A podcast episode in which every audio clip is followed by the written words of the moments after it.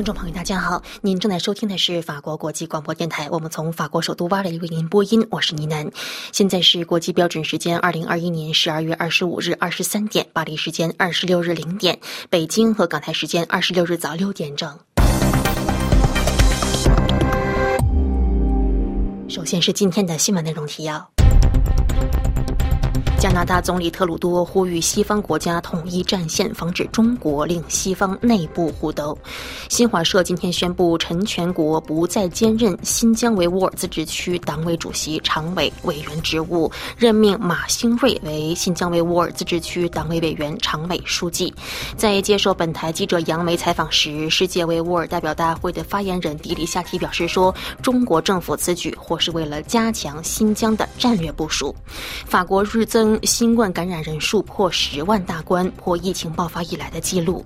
俄罗斯一万多名士兵从乌克兰边境地区撤回。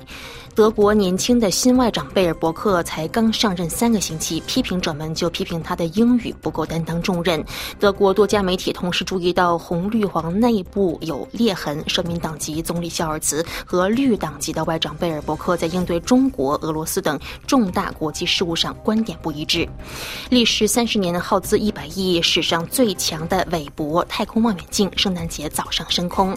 法国三家伊斯兰教联合会签署法国伊斯兰原。原则宪章，阿富汗塔利班解散阿富汗独立选举委员会。乌克兰总统向美国两党议员强调，让美国参与乌东和平进程的重要性，同时提醒北溪二号天然气项目是俄罗斯对准欧洲整个大陆的能源武器。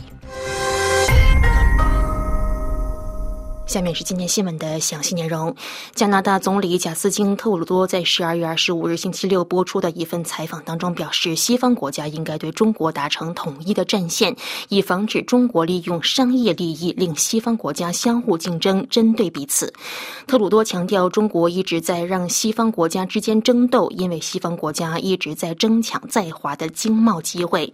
特鲁多在接受加拿大环球电视台采访的时候说，西方国家一直在竞争。而中国不时的用非常巧妙的方式，让我们在开放市场当中互相针对彼此，彼此之间竞争。他说：“我们西方国家需要做得更好，团结一致，站稳脚跟，这样中国就不能从各种角度下手，把我们分开了。”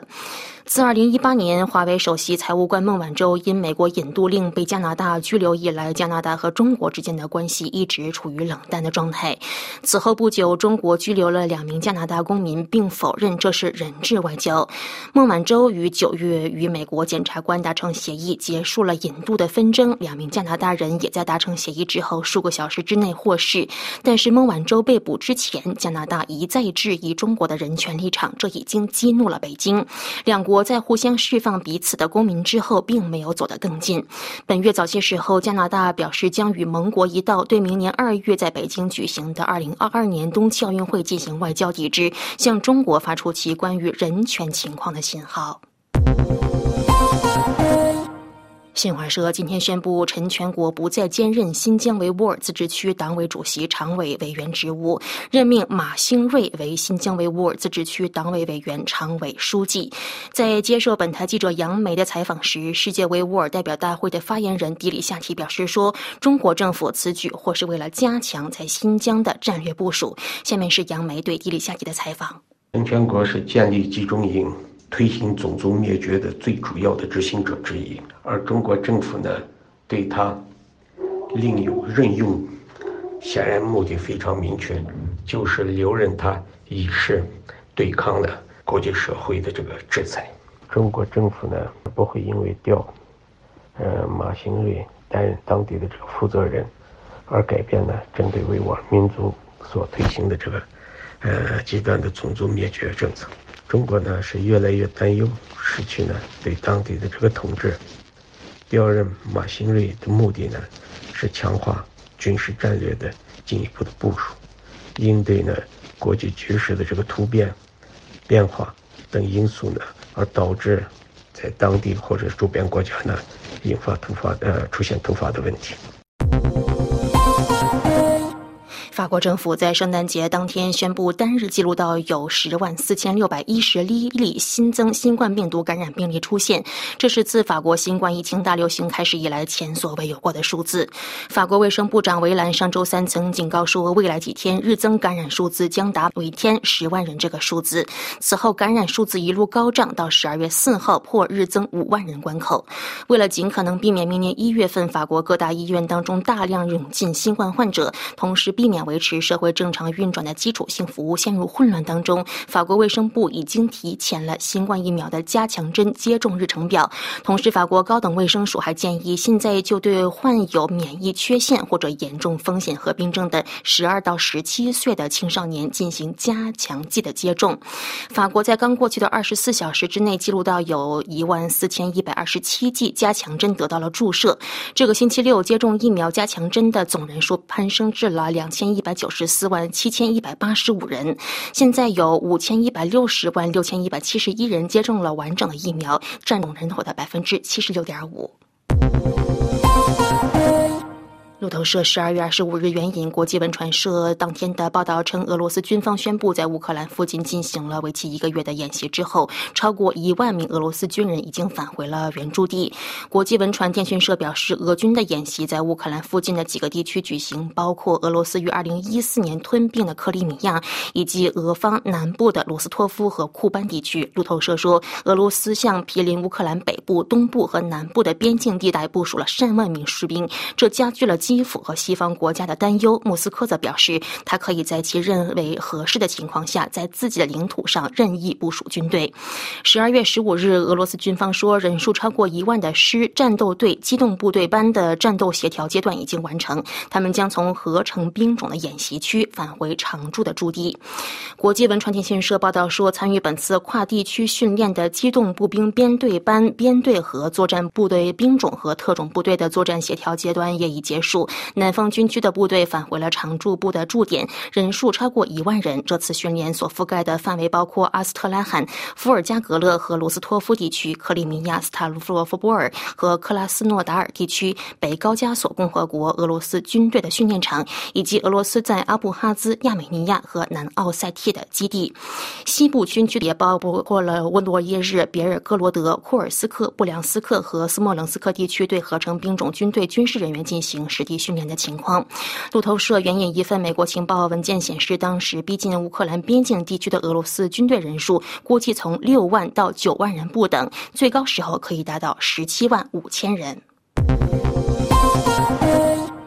德国年轻的新外长贝尔伯克才刚刚上任三个星期，批评者们就认为他的英语不够担当重任。德国多家媒体同时还注意到红绿黄联盟政府内部有裂痕，社民党籍的总理肖尔茨和绿党籍的外长贝尔伯克在应对中国、俄罗斯等重大国际事务上的观点不一致。下面是本台特约记者丹兰从德国柏林发来的报道：德国年轻的新外长贝尔伯克才刚上任三周。批评家们就批评他的英语不够担当重任。瑞士新苏黎世报现在对贝尔伯克的外交政策提出了强烈批评。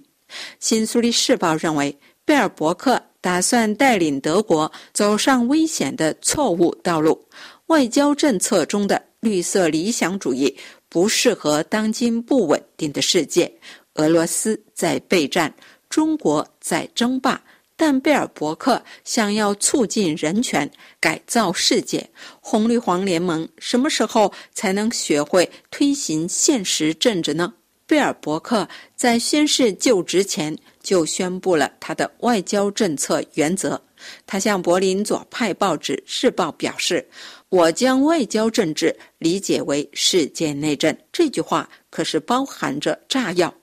内政涉及的是正确性和根据自己的政治原则来塑造社会，外交政策涉及的则是避免战争。将这两个领域轻松混合到一起的人，就会接受一点，即正确性要比维持和平更重要。美国总统布什想把伊拉克变成一个模范的阿拉伯民主国家，他让美军进军伊拉克。贝尔伯克。成了布什的继承人，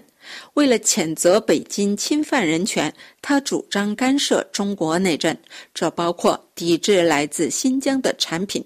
如果他的言论不仅仅是外交政策新手的轻率言论，那么贝尔伯克就是要引领德国走上危险的道路。这是柏林丹兰法国国际广播电台中文部专稿。历时三十年、耗资一百亿、最强的韦伯太空望远镜，圣诞节早上升空。下面是本台特约记者王山从美国旧金山发来的报道：美国太空总署历时三十年、耗资一百亿美元打造的史上最强大的韦伯太空望远镜，在圣诞节早上美东时间二十五日七点二十分升空。前往距离地球一百五十万公里远的目的地，开启天文探索新时代。这座革命性的红外线太空望远镜装入阿利安五型火箭，从欧洲太空总署在法属圭亚那库鲁基地发射升空。韦伯望远镜是自哈勃望远镜1990年发射升空以来第一座透过火箭载运飞越地球大气层的望远镜。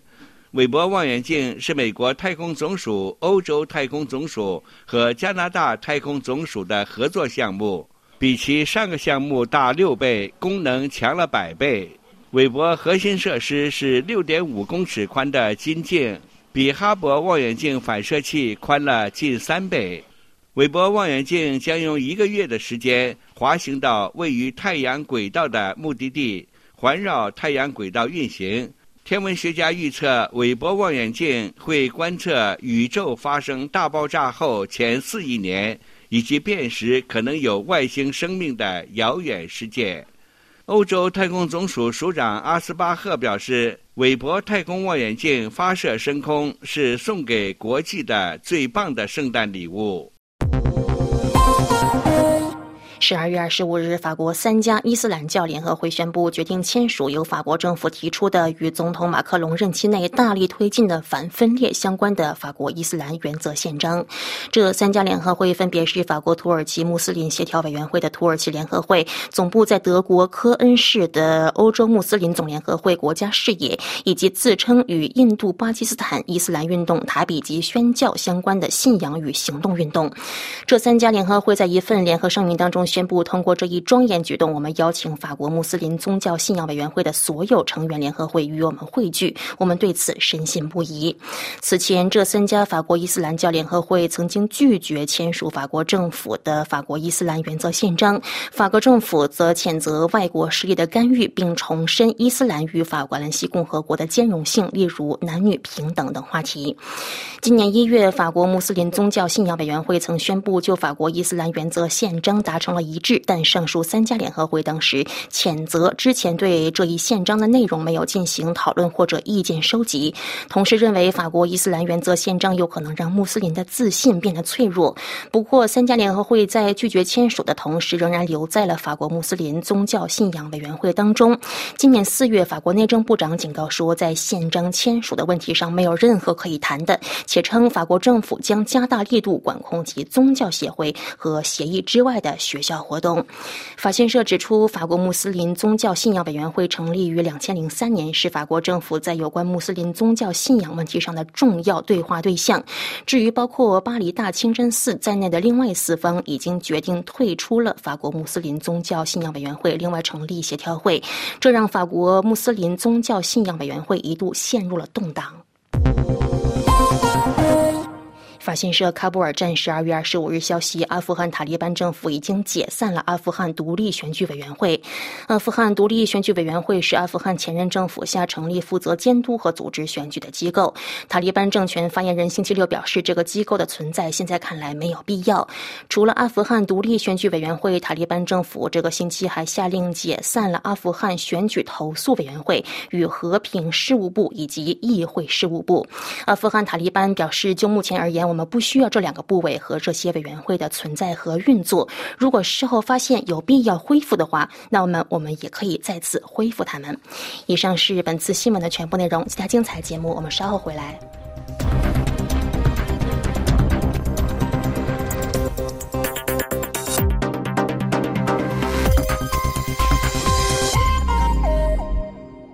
这里是法国国际广播电台，听众朋友，接下来是由福林转播的要闻解说。听众朋友们好，路透社十二月十七日曾援引两位消息人士的话报道称，在北京与立陶宛就台湾问题发生外交争端之际，中国正在向德国汽车零部件巨头大陆集团施压，要求其停止使用立陶宛制造的零部件。随着事件的发酵。北京通过经济施压以惩罚立陶宛政策决定的举措，已经波及到众多在该国开设工厂的德国企业。立陶宛总统奥塞达月初在出席欧盟首脑会议时，曾向欧盟方面反映了与中国关系之间的现状。奥塞达向欧委会领导层指出，立陶宛正处于严重的经济、政治和外交压力之下，并为立陶宛公司在中国市场的运作设置了障碍。奥塞达在当时通过声明表示，立陶宛目前所处的状况在此。表明，欧盟作为一个整体，必须减少对中国的依赖。我们期待着欧盟在这个问题上的声援和支持。我们必须发出一个明确的信息，即经济压力不能用于政治操纵，国家之间的关系必须基于国际法。作为受到中方压力的德国企业，德国联邦工业协会今日通过声明表示，中国对立陶宛采取的最新措施等同于贸易抵制，将影响整个欧盟。该协会称，德国在立陶宛。的生产设施需要从中国进口的产品，以及从德国向中国出口的含有立陶宛部件的产品也受到影响。德国联邦工业协会是德国工业和工业相关服务提供者的核心组织，其代表德国四十个行业协会和十万多家公司，约八百多万名员工。德国联邦工业协会表示，从长远来看，中国的升级是一个破坏性极大的自摆乌龙。它表明，中国准备在经济上与政治上不受欢迎的伙伴脱钩。对德国联邦工业协会来说，很明显，对作为欧盟单一市场核心的价值链的任何损害都是不可容忍的。不过，德国联邦协会也指责个别欧盟国家在处理台湾问题时与欧盟政策不一致。对此，德国经济部的一位发言人曾向媒体表示，该部门了解到大陆集团所遇到的困难，并对事态发展表示关切，但没有详细说明德国新政府的应对计划。德国波罗的海商会常务理事施罗德则向媒体介绍称，一些德国公司在进口或出口产品时遇到困难，一直在向该机构寻求建议。施罗德说：“过去五年，我们一直在努力建立一个小型汽车供应商集群。”他补充说：“现在事情升级了，许多德国和立陶宛的公司都受到影响。”报道提及，欧盟方面正在收集证据，但许多公司担心，如果他们进行投诉，将完全被拒之于中国市场门外。据立陶宛媒体二十二日报道，德国波罗的海商会警告立陶宛政府，如果找不到恢复立陶宛与中国经济关系的建设性解决方案，德国企业受到的限制措施可能会迫使德国投资者关闭在立陶宛的工厂。据悉，立陶宛外长和经济部长收到了这份来自德国波罗的海商会的致信。据立陶宛经济部介绍，德国是立陶宛的第四大投资国，目前对该国的直接投资约为十四点五亿欧元。报道指，德企在立陶宛开设的基材、泥炭、激光、汽车部件和其他高科技行业的公司都面临不同的问题。德国波罗的海商会的信中写道：“不再可能继续已经开始的投资项目生产开发，因为中国不再提供必要的组件，不再可能从中国进口零部件进行生产，而原产于立陶宛的成品也不能再运往中国。”该商会警告说：“因此，我们公司的基本商业模式受到威胁，一些公司将不得不在立陶宛关闭。”信中写道：“我们代表所有成员再次表示，希望尽快找到恢复立陶宛与中国经济关系的建设性方式。”就立陶宛和德国企业目前面临的问题，欧盟委员会执行副主席、贸易专员东布罗夫斯基在德国《世界报》二十四日刊登的专访中表示：“中国海关不再办理立陶宛进口商品，我们收到来自其他成员国的进口受阻的报告越来越多，这让我们担忧。”他指出，现在似乎是如果其他。欧盟国家的商品中包含来自立陶宛的部件，中国海关也不会实施清关，这已不再是个个案。他称：“我们已经获悉很多从立陶宛和欧盟进口的产品滞留在中国港口的案例，而且数量天天都在增加。”东部罗夫斯基介绍称，滞留在港口的商品从小批量到极大批量的都有。鉴于欧盟和中国之间的贸易额度很大，相关数字无疑会非常迅速增加。他表示，代表所有欧盟成员国贸易政策的欧委会正致力于经由政治和外交渠道寻求解决方案。他本人已与欧盟驻中国使团负责人做了交谈，欧盟驻北京的代表团也在为此努力。东部罗夫斯基还透露，不排除向世贸组织起诉中国。他说：“我们更愿意友好的解决问题，这一点非常清楚。”他对《世界报》表示，但也必须为相关努力没有结果做好准备。他称，因此欧盟正在收集证据，以向世界贸易组织提告做准备。不过，也有分析人士认为，世贸组织在解决贸易纷争方面耗时长久，难以解决目前德企和立陶宛企业所面临的问题。感谢您的收听。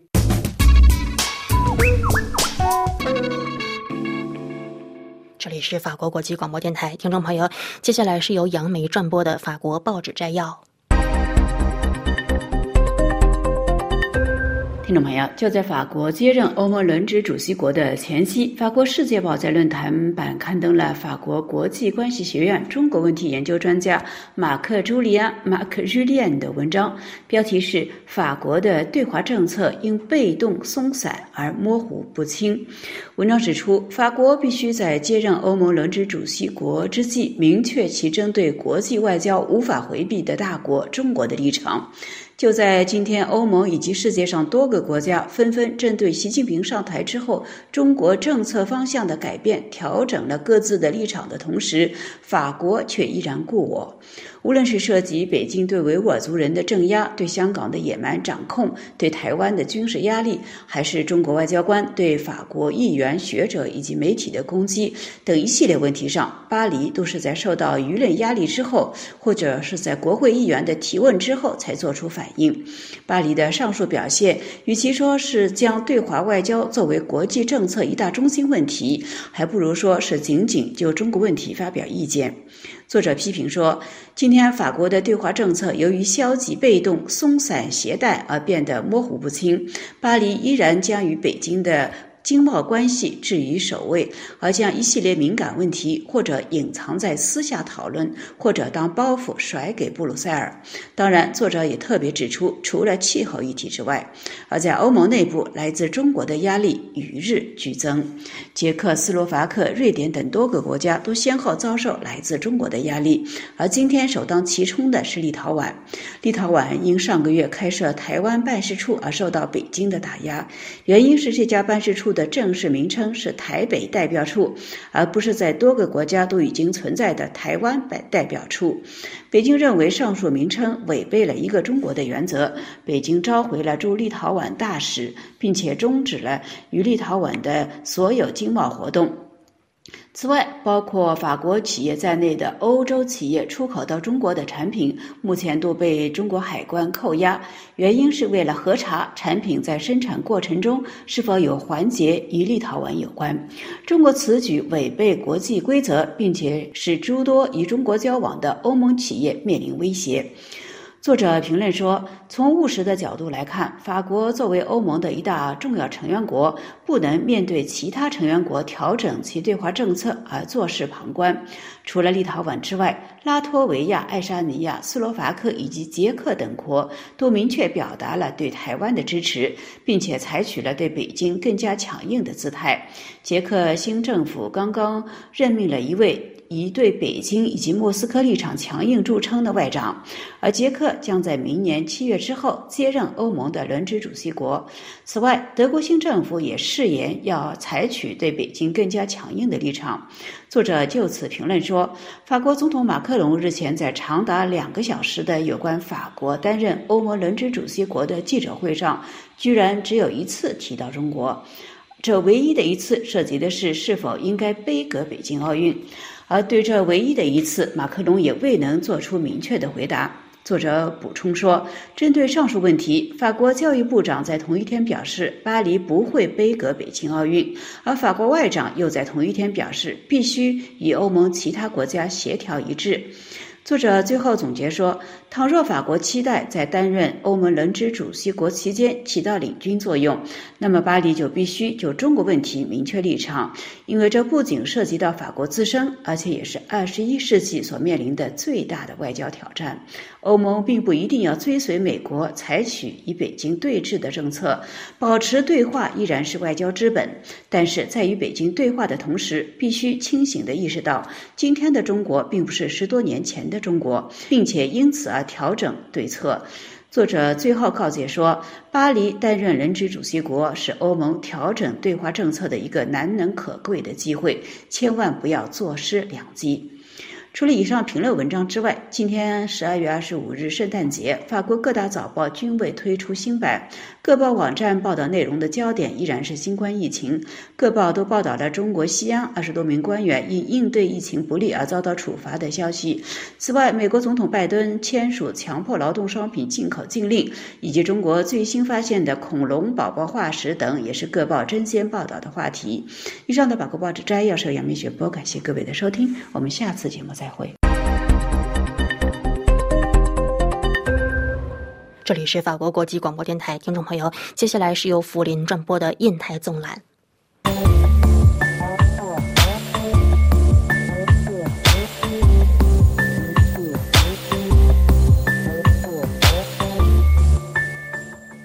听众朋友们好，自德国政府于二零二零年九月首次发布针对印太地区的战略文件后，德国海军护卫舰巴伐利亚号也在过去的半年中展开了对该地区的巡回访问。为了突出德国政府对印太地区的战略重视，德国海军总监舍恩巴赫在本周抵达新加坡展开访问。他还在当地参加了由英国智库国际战略研究所所举办的题为“印太海事安全未来”的论坛活动。此外，德国驻新加坡大使李德尔周一还在《新加坡海峡时报》发表了题为《巴伐利亚号在新加坡以维护国际规范为己任》的专题文章。李德尔在文章中写道：“在穿越南中国海后，德国护卫舰巴伐利亚号将于今天停泊在樟宜海军基地，对新加坡进行为期十六天的访问，时间跨度为圣诞节和新年前夕。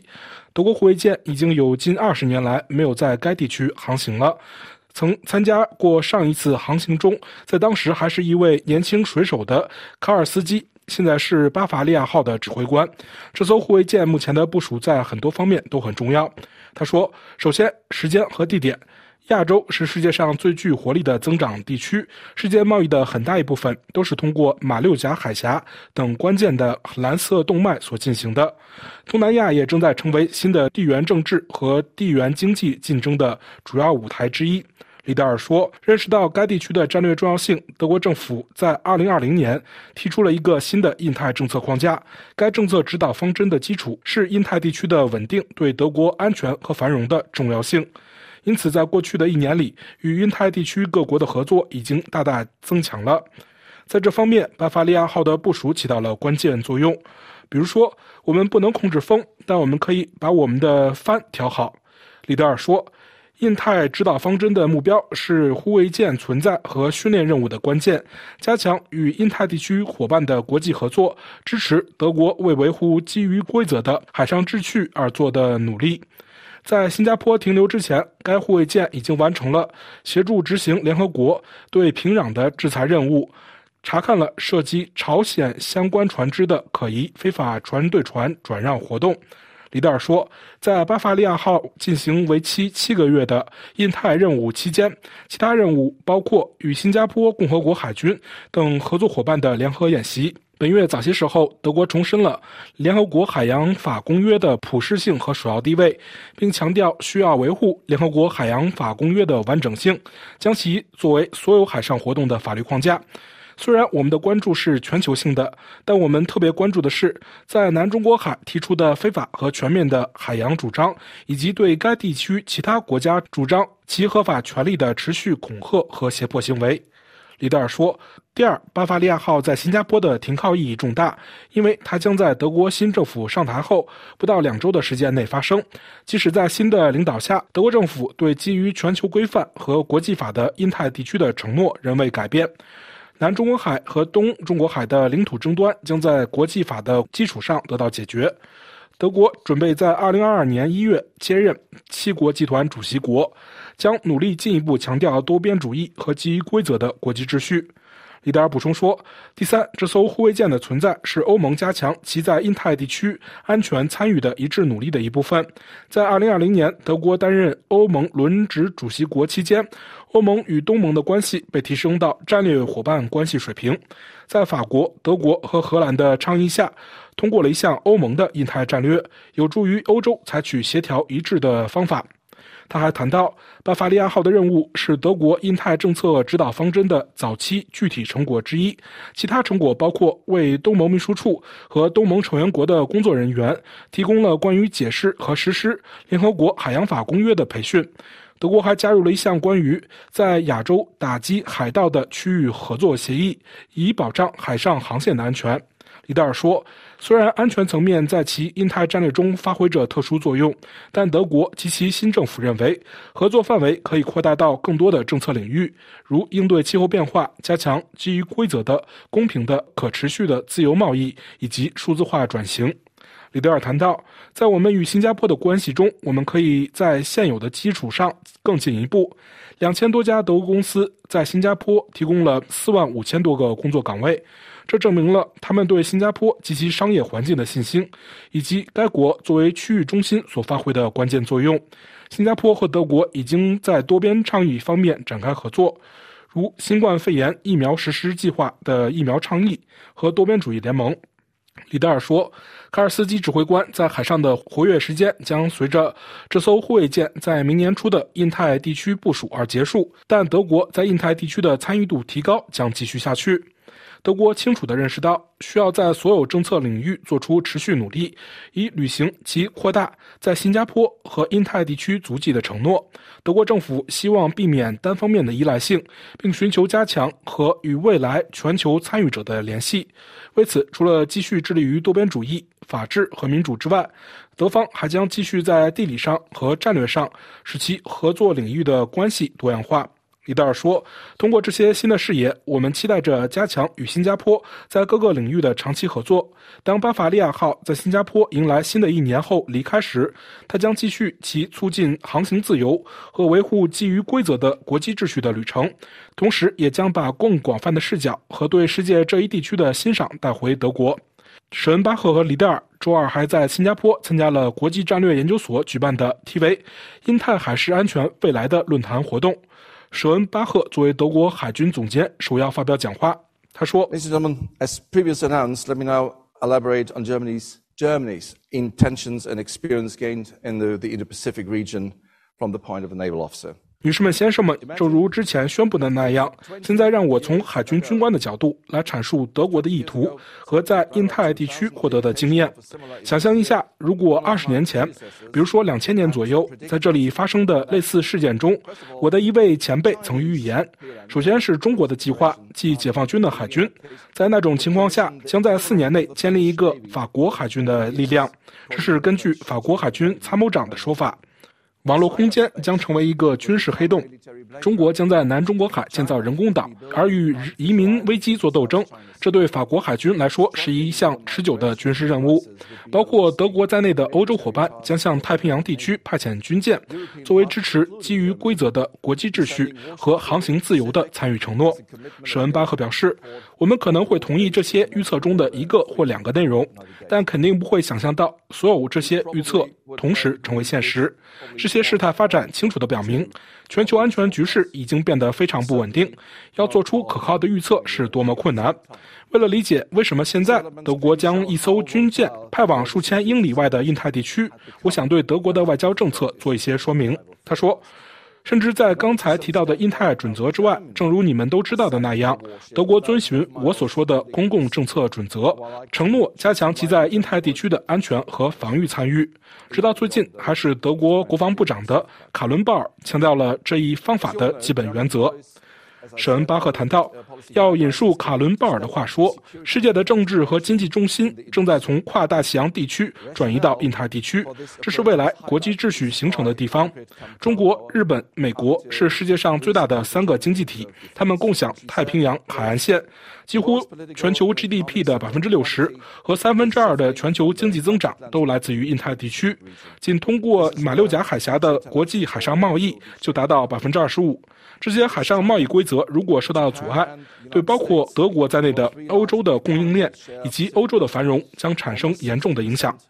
舍恩巴赫说。我们现在就看到了供应链上发生的事情，所以这对我们来说是至关重要的。我说的是至关重要，而不仅仅是与利益相关的。我们的重要利益就是要关注印太地区。我告诉孟耀成将军和在昨天也告诉新加坡防长阁下，特别是我们德国人，我们来这里是为了我们自己的目的，这是我们自己的利益。我们不是说来到这里，我们站在这里竖起我们的手指说你必须如何处理这种情况。舍恩巴赫谈到：“我想新加坡人民比我们要更清楚，印太地区的人口占全球人口的百分之六十，占世界三十三个大城市中的二十个之多，也是全球一半以上的碳排放源。这使得该地区国家在应对气候变化等全球挑战方面成为主要参与者和合作伙伴。在过去的十年里，印太地区的军备开支也比世界上任何地方都增长得快。”现在正好占到全球开支的百分之三十以下，同时该地区似乎缺乏有效的合作安全结构和抑制潜在冲突的机制。舍恩巴赫谈到，中国的政治和经济实力对老牌强国构成了挑战，该地区的力量平衡因这一动态而出现了动荡。世界各地越来越多的政府、组织和机构将印太作为其概念参考框架。从而成为其政策的基础。这方面的例子包括日本、美国，当然还有澳洲、法国、英国等。他提到，因此他们对印太地区的看法，东盟已经制定了其对该地区的看法。这些不同针对印太地区的所有概念，都提到了基于规则的国际秩序。但从我个人的角度来看，他们关注的目标似乎有所不同。史恩巴赫说。他们对各种政策领域的重视程度不同，他们对多边方式的看法也不同。最重要的是，他们是在是否和如何纳入中国这个区域大国的问题上存有分歧。中国是一个新兴的世界大国，在某些情况下挑战国际秩序的规则，并肯定试图根据自己的观点设计未来的全球秩序。从我们的角度评估太平洋地区的安全影响时，必须考虑到一些因素和要素。舍文巴赫说：“我们不要忘记，所有的核大国和拥有核的国家都与印太地区有关联。中国、印度、巴基斯坦都是亚洲国家，更不用说朝鲜了。朝鲜也有核武器计划。”美国和俄罗斯都有太平洋的海岸线，当然，法国和英国在印太地区也有海外领土。此外，除了地缘政治紧张局势和公开的权力竞争，还有许多争议的边界，酝酿着内部和跨境冲突，以及大量的难民流动和趋势及国际恐怖主义网络，这些都可能影响全球稳定和我们在印太地区的利益。舍恩巴赫说：“美国的行动越来越多，这对我们欧洲很重要，对德国尤其重要。美国正在将战略重点。”从大西洋地区转移到太平洋地区，这不是现在才发生的，而是更早前就发生的事情。然而，虽然中国目前只关注太平洋地区，但美国必须同时关注太平洋地区和大西洋地区。而且，目前俄罗斯、乌克兰、中东和非洲的事态发展，使美国有必要关注大西洋地区。舍文巴赫说：“德国是一个在世界各地开展贸易的国家，除了为维护和支持。”印太国家的稳定、繁荣和自由做出贡献外，别无其他选择。超过百分之二十的德国贸易是在印太地区进行的。欧盟成员国也是该地区最大的投资者之一。德国致力于加强印太地区基于规则的国际秩序，以确保它仍然是一个包容性合作的地方。德国倡导开放的航线，因为我们需要这些开放的航线。我们需要开放的市场。我们倡导开放的市场和自由贸易的高水平竞争环境，同时促进数字化的连接和人权。舍恩巴赫说：“德国的印太政策是建立在一系列核心原则的基础上的。我想说，德国的行动完全融入于欧洲的做法。德国不采取单边行动，而是在多边框架内进行。德国追求基于规则的国际秩序，尊重法治、国际普世价值和普遍认同的政策目标，如联合国的可持续发展目标。该政策方针是对印太地区所有国家的邀请，以扩大和深化他们和德国的合作。正是在这种包容性的精神下，德国看到了自己在印太地区的作用，同时也热衷于确保没有国家被拒之门外。然而，紧密性并不意味着与大国之间和制度竞争保持等距。德国坚持自己的原则，并准备和愿意与新加坡这样志同道合的伙伴一起加强这些原则。为了与印太地区的国家达成共同目标，我们需要与那些与我们有共同价值观和对国际法理解的国家合作。In order to reach common goals with countries in this region, we need to work together with those that share our values and our understanding of international law. 感谢您的收听，也感谢法布里斯的技术合作。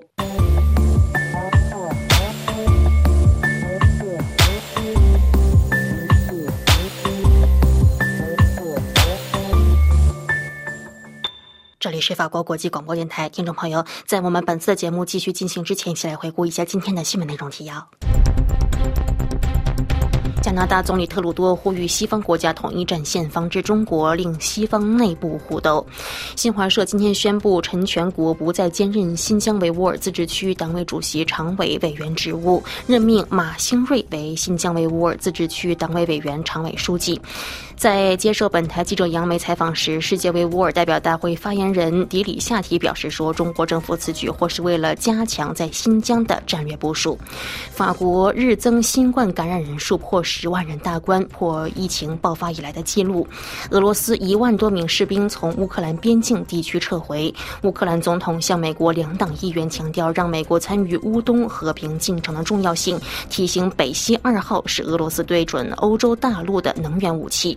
德国年轻的新外长贝尔伯克才刚上任三个星期，批评者们就认为他的英语不够担当重任。德国多份媒体同时注意到红绿黄联盟政府内部有裂痕，社民党籍的总理希尔茨和绿党籍外长贝尔伯克在应对中俄等重大国际事务上观点不一致。历时三十年、耗资一百亿、史上最强的韦伯太空望远镜圣诞节早上升空。法国三家伊斯兰教联合会签署法国伊斯兰原则宪章。阿富汗塔利班政府解散阿富汗独立选举委员会。接下来是由瑞迪转播的公民论坛。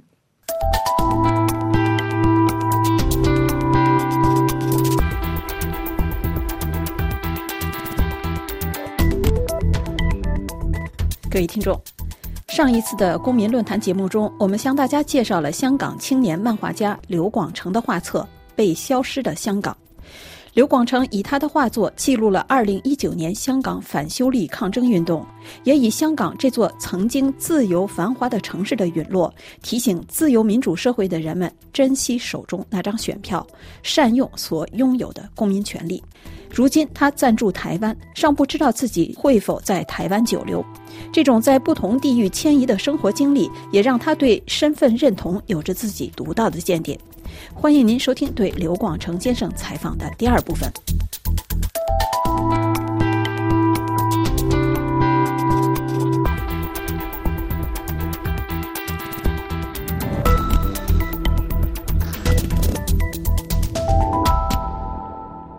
您从童年的时候就开始喜欢漫画的创作，能不能可以谈谈您为什么喜欢这种意识形式？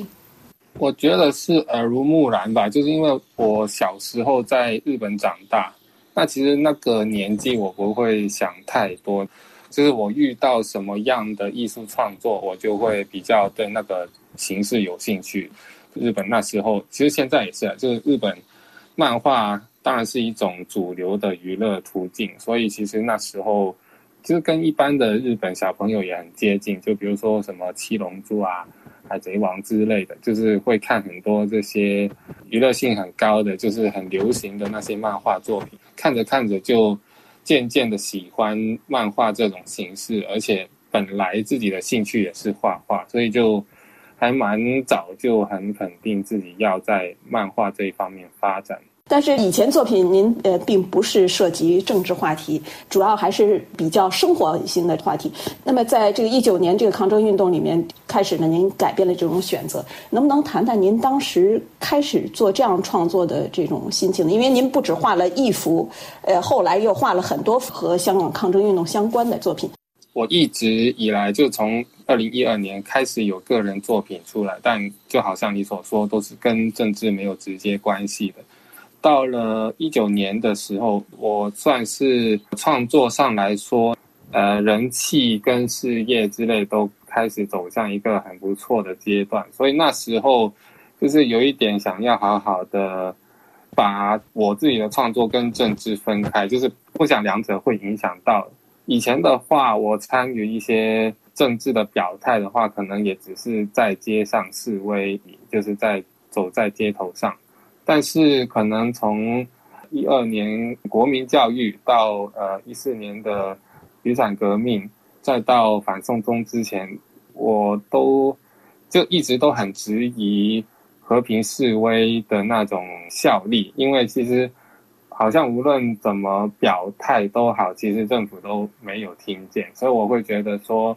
啊，好像我一个会画画的人。就如果只是在街上走走的话，好，好像并没有很好的发挥我的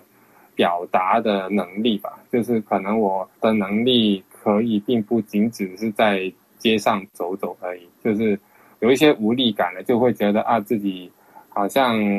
明明可以做多一点，但是又因为对于自己艺术事业的发展有一些顾虑，所以就没有做的很多很彻底。但是到了二零一九年那时候，其实也有过一些跟其他公司的合作，那他们都蛮在乎中国的市场的，所以从六月开始我还没开始画，我是到八月左右才开始画，因为那两个月就是有一点在挣扎跟沟通的阶段吧，就是跟那些合作单位。但是到了八月的时候，我就觉得他就是这这是一种。取舍吧，就与其在乎我跟那些合作单位的那种友好关系，我更在乎的就是香港的一些情况。但我也不是说如果我表态就一定会变好怎样，只是觉得我如果可以表态多一点的话，那可能对整场运动也会有多一点点的作用。因为那时候看到的就是，呃，比如说杜文泽啊、黄秋生他们作为一个。很知名的人士，那他们所承受的压力应该会比我更大了。然后我看到他们都勇敢表态的时候，就觉得，就那时候会有点呃被感染吧。您在呃接受其他媒体采访的时候呢，曾经提到，就说您是用是用非土生土长的香港人的角度来叙事。为什么强调这个非土生土长香港人的身份？我在漫画里面确实没有说的很清楚，为什么我要说。非土生土长香港人，我认为是因为我所体验到的改变跟香港人所体验到的改变不一定是一样的。因为我作为非土生土生土长的香港人，我是从日本先到中国，然后在中国可能经历了我自己会认为是一种很狂热的民族意识跟反日反美的情绪。还有就是，呃，制度的不健全嘛，就是小时候不会真的很观察所谓的制度，但至少在校园里，就是一种社会的浓缩体的时候，就比如说，啊，我被同学打，被同学欺负，我要跟老师说，但是老师就会说你就是日本鬼子啊，所以你是活该被打的，就会发现哦，原来当这种反反外国的情绪会如此激烈的时候，可能所谓的制度就不会有什么。功能可以发挥出来，就比如说，呃，校园里面可能老师就是除了教学以外，也是发挥一种所谓的德育的功能吧。但其实我在那时候是感受不到的。来到香港之后，因为可能先从中国开始体验吧，所以来到香港之后，我所体验到的是蛮美好的光景。就那时候已经回归了两年左右，然后那时候我所看见的一些标语啊，就是。港人治港、高度自治，还有一国两制这些概念，我看了是觉得蛮安心的。因为最初我对香港是完全不认识的，就是觉得香港回归中国了，那香港应该也跟中国差不多吧。所以那时候全家人搬到香港，我也没有很大的希望。但当时我上小学的时候，我非常记得有一个科目叫做公民教育，那时候老师就很强调的说，香港人是有言论自由、集会自由、结社自由，还有就是在街上集结的自由之类的，还有就是。警方不可以擅自入侵别人的私人空间，除非有什么搜查令之类的。然后那时候我看了是觉得，呃，这些是在中国是不会这样写出来的，也不会这样去，就是很明文的去保障人民的权利这样。所以那时候，因为作为刚来到香港人的香港的人，所以会特别感受到。呃，这种曾经的美好吧，就是以前如果是说土生土长的话，可能我认为他们是一直以来都在这种环境成长，所以他们对于香港的演变的那种体验比较像是温水煮蛙，就是他们一直在一个人权有保障、有自由的状态底下，他们可能不一定感受到，只是在一步一步的那种人权的侵蚀之下，他。才会慢慢的感受到，但可能我就是已已经首先有一种对比出现，所以就会特别的会留意啊，香港回归之后还是一种令我觉得安心的状态，就是生活上觉得还蛮蛮好蛮安全的，但是也在内心会有一个隐忧了，就会觉得，因为始终我是体验过中国生活的人，所以就会就是关注一下会不会好像中国一样的情况。香港近年，尤其在年轻人，港人的这个身份认同问题变得越来越突出。那这个问题在台湾也非常的突出，而且这些年也越来越突出。那这种身份认同和北京当局一再推动的这个所谓大中华概念非常远。您自己怎么感受这种身份认同？您走过不同的地区，去过日本，再过中国的东北，到香港，又到台湾，您怎么看这种身份认同问题？首先说一下我自己经历的身份认同。因为我在香港出生没多久就去日本生活，那其实在我人生来看，我是没有在香港生活的记忆的。就是在当时，在当时我是一有意识的时候，就可能一两岁的时候就已经是在日本生活，所以我是感受不到自己是香港人。而且我妈就是我家人也没有特别的跟我聊到这些话题，而且就是我相信我家人是会。比较希望可以持续的在日本居住吧，但可能好景不长，就是工作方面他们出现问题，所以就被迫要离开。然后是到了九岁之前吧，就是我妈就突然跟我说：“其实你不是日本人，你是香港人。”就是这是我第一次面对的一种身份认同的问题。就是我作为以为自己是日本人的这种状态，我是很不明白为什么我们一家人要突然离开日本这件事。然后。呃，就是透过我妈这样的解释，其实也我也是蛮难接受，好像那种身份是好像别人强加于自己身上，而不是自己的啊人生体验的一种认同感。所以那时候就已经有这种的问题。对比香港的话，我觉得香港的身份认同问题是比较比较群体性的吧，就是因为香港其实经过殖民的时代，其实曾经是英属，然后现在属于中国。那种定义也比较像是我的个人经验吧，就是有点像是被强加于他们身上的一种身份的标签，就是啊，以前是英国人，现在是中国人。但这种身份认同的转变的过程其实非常突然，也是会令他们有所疑惑的地方。就比如说，可能他们在英治时期是有享有自由跟一个完整的人权的状态底下。那他们在那种强硬的国籍的定性，就是英国变成中国这种定性以外，他们可以透过自己的人生经验感受到的，就是以前的自由社会跟现在的集权社会对比底下，他们可能会更加，呃，认同以前的社会多一点，所以他们的那种身份认同上也倾向不愿意承认自己是中国人，因为反正两种也是被强加于自己身上。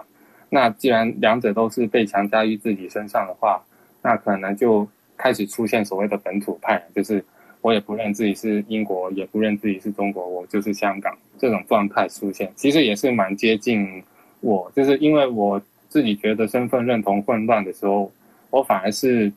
是不想属于两种国籍的任何一方，就是比较依赖自己的人生经验吧。所以刚才说到为什么我说自己不是土生土长香港，就是因为其实我也没有很觉得自己是香港人。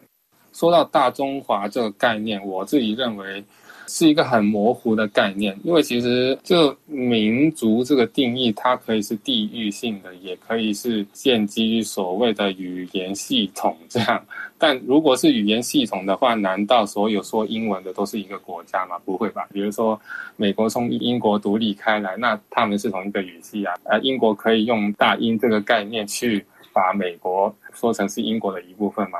因为这种民族的认同的概念，其实可以很模糊。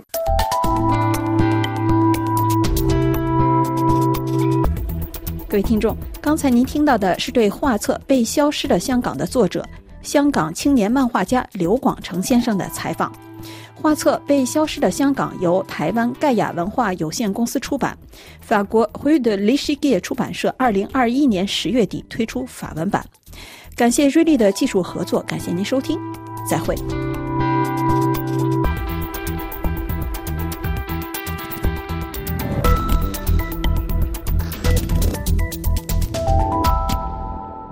欢迎回来，这里是法国国际广播电台，听众朋友，在我们本次的节目全部结束之前，起来最后一次回顾今天的新闻内容提要。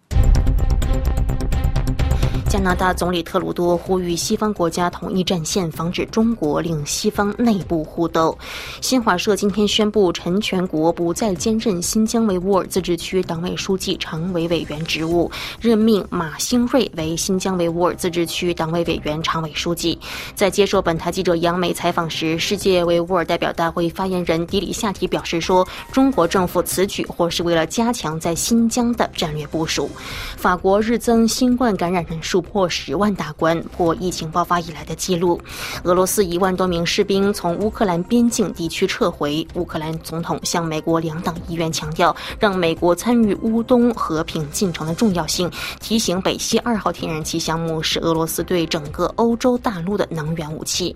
德国年轻的新外长贝尔伯克才刚上任三个星期，批评者们就认为他的英语不够担当重任。德国多份媒体同时注意到红绿黄联盟政府内部有裂。痕，社民党籍的总理希尔茨和绿党籍外长贝尔伯克在应对中国和俄罗斯等重大国际问题上的观点不一致。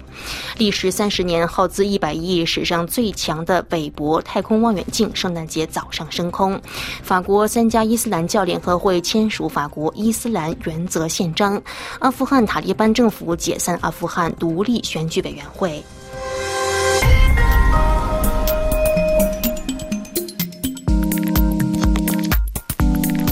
各位听众朋友，您以上听到的是法国国际广播电台二零二一年十二月二十五日北京时间第一节的中文播音的全部内容。那最后，在今夜为我们提供技术支持的同事日丽为您选取的一首来自歌手 Francis Gabriel 的《Rockstar du Moyen Âge》，中文意思是中世纪的摇滚明星。这首歌曲当中，我们向您遥祝安好。我是倪楠，下次见。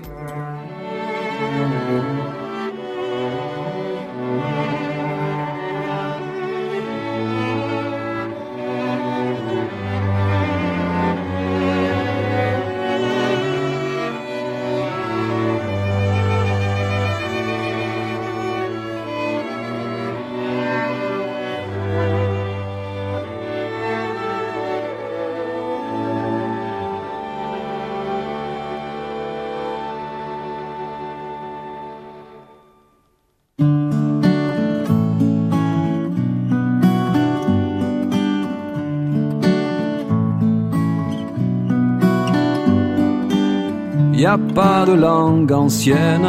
c'est la même toujours, pour dire les mêmes peines, jurer les mêmes amours. C'est écrit dans vos pages, mieux et bien avant nous, rockstar del medio d'âge, senda vous.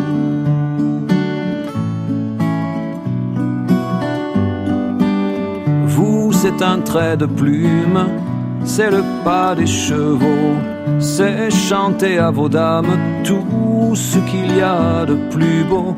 leurs âmes et leurs visages, loin au-dessus de tout, rockstar del medio d'âge, s'endava rendez-vous. La fille à la fenêtre qui chante les yeux clos cherche à se reconnaître dans chacun de vos mots. Ça vaut bien davantage que le plus lourd bijou rockstar del medio d'âge s'endava rendez-vous.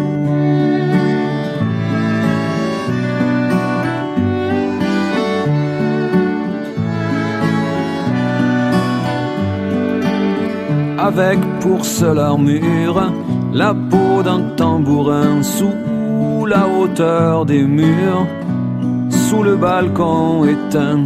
où la belle est en cage et son amant jaloux, rockstar del medio d'âge, s'endava rendez-vous. La fille a son fenestro canto l'usels barats e dins cado canso espero se trobar a cobal forzo mai qu'un politjo